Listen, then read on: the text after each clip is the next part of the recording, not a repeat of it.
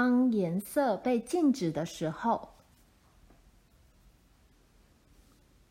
很久以前，在山与海之间有一个国家，那里曾经有一个总统治理国家。他不是皇帝，也不是国王，没有王冠，可是他的权力却比任何皇帝和国王都来得大。在他之前的几位总统都做得不好，他们都认为钱以及可以用钱买到的东西远比人民重要，而人民也相信他们的话，认为自己不重要。但是这位总统不同，他改变了一切。他并不希望自己是最有钱、最高贵的人，他喜欢看到人民笑，而且希望每个人都很快乐。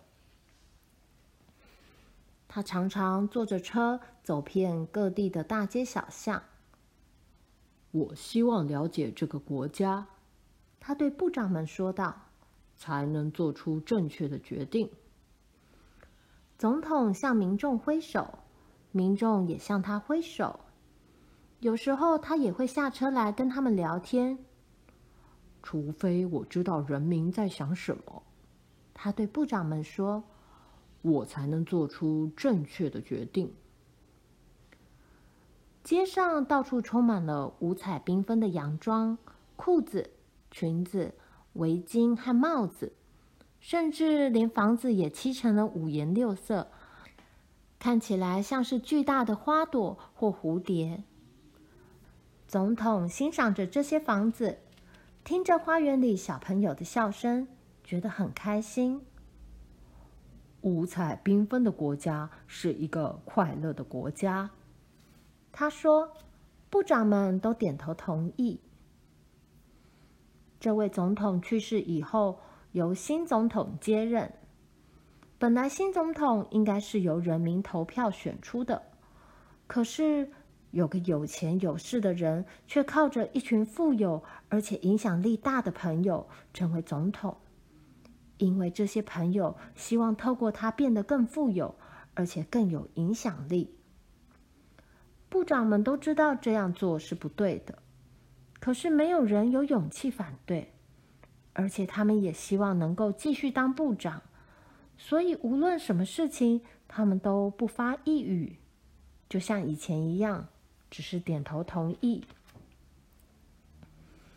新总统比前任总统年轻，而且作风完全不一样。他喜欢权力，爱慕虚荣，心胸狭窄，而且想要独享所有美丽的东西。他上任之后，先请最有名的建筑师为他盖了一座金碧辉煌的大宫殿，上面有九十七个雪白的。大大小小的塔楼，然后他又请最好的裁缝帮他做了好几百件西装和睡袍。他戴上撒了香粉的假发，也在身上披上各种奇珍异兽的皮毛，并且佩戴着他颁给自己的勋章。他常举行宴会，唱歌跳舞，吃喝玩乐，狂欢到夜深人静。当他得到一切他想要拥有的东西之后，他找人为他做了一辆金马车，然后他坐着金马车到处巡视，目的是要让民众都能看到他。用他自己的钱，当然付不起这一切的享受，因此他就搜刮人民的财产。大家必须缴很高的税，能够留给自己的钱很少。周日如果还吃得到一顿像样的饭，大家就很高兴了。现在再也没有人站在路边对坐着马车经过的总统挥手了，没有人钦佩总统，也没有人跟以前一样送礼物给总统了。就算有人愿意，他们也已经变得很穷很穷了，没有礼物可以送了。这件事情。让总统很生气，因此他想出一个办法来处罚这些不喜欢他的人。他下令，从今以后，所有的人都必须穿黑色的衣服，连部长们也不例外。没有人可以穿得跟他一样华丽。然后他又下令要把全部的房子都漆成灰色，并且将里面所有的图画都移走。没有人可以过跟他一样华丽的生活。从今以后，他说，禁止所有的颜色。部长们垂下目光，点点头。没多久，人们都像影子一般闪过，看到的不是黑黑或灰灰，就是灰灰或黑黑。只有一个闪耀的东西，偶尔点缀着这一成不变的荒凉景致，那就是坐着金马车的总统。不满总统的议论此起彼落。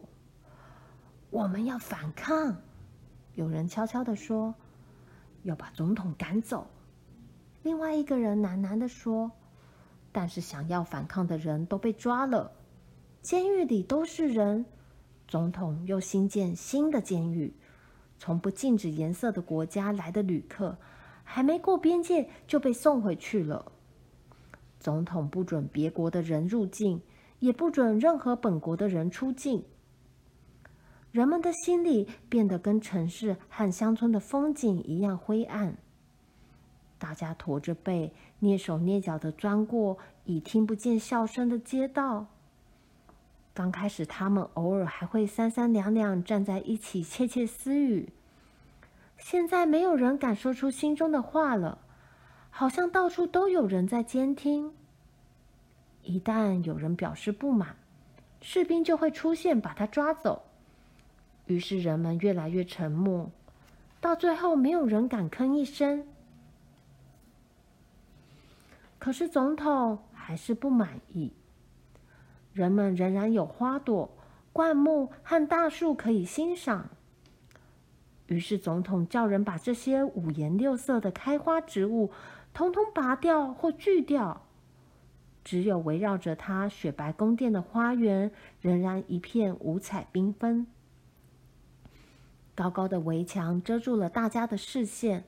如果有人爬上围墙，渴望的看他一眼，士兵就会把他抓走，关起来。人们越郁闷，总统就越开心。他的宴会一直到凌晨才结束，而且街上越寂静，从宫殿里传出来的笑声就越大。但是有一样东西。是总统禁止不了的，那就是彩虹。只要下过雨，太阳一出来，人们就会从房子里跑出来，渴望的凝视着彩虹。然后他们会在彩虹下唱歌跳舞，把它的颜色看个够，就跟从前一样。在那一刹那，他们忘掉了总统、士兵，甚至也忘掉了他们的恐惧。彩虹是有颜色的，总统气得跺脚怒吼：“一个五彩缤纷的国家就是快乐的国家，可是在这个国家里，除了我以外，不准任何人快乐。”他把学生们叫过来：“啊，对付彩虹。”学者说：“很抱歉，我们无能为力。”话才出口，他们就被关进牢里了。总统气得走来走去，拖着他桃色的丝绸睡袍。我需要一种能够让彩虹消失的魔法，去找一个会魔法的人来。部长们点点头。其实有些部长已经被关进牢里了。没有人知道下一次会轮到谁。他们派人搜遍整个国家，在海边的小村落里，他们终于找到一位老婆婆。人们都说她是个魔法师。他们把她带到总统面前。总统凶狠地瞪着老婆婆说：“我给你三天的时间，把彩虹变不见，一分钟也不能超过。”老婆婆把一些药草的名字写在一张纸上，然后她说：“变法术需要用到这些东西。”他微笑了一下，部长们困惑的点头。这个老婆婆的勇气到底是从哪里来的啊？药草很快就找齐了，老婆婆要求的一些锅子、小瓶子和储臼也准备好了，然后部长们就离开了。当老婆婆再度被带到总统面前时，她拿着一个小瓶子，里面有蓝色的药水。请喝下去，老婆婆说，并坚定的看着总统，她的眼睛跟那种药水一样湛蓝。这是什么东西？总统问。他的怀疑并不是没有理由的。请喝下去，老婆婆再重复一次，喝下去。您就可以让彩虹的颜色消失，用想象的力量就可以把它变不见。你先喝一口，总统说：“我要确定你调出来的东西没有毒。”老婆婆喝了一口，总统很仔细的观察他的表情。总统看到他没有异状。赶紧从他的手里把小瓶子抢过来，一口气喝完。总统全身颤抖，脸色发白。他转过头看了看四周，只见大厅里的东西颜色越来越淡，一切都变得灰暗无色。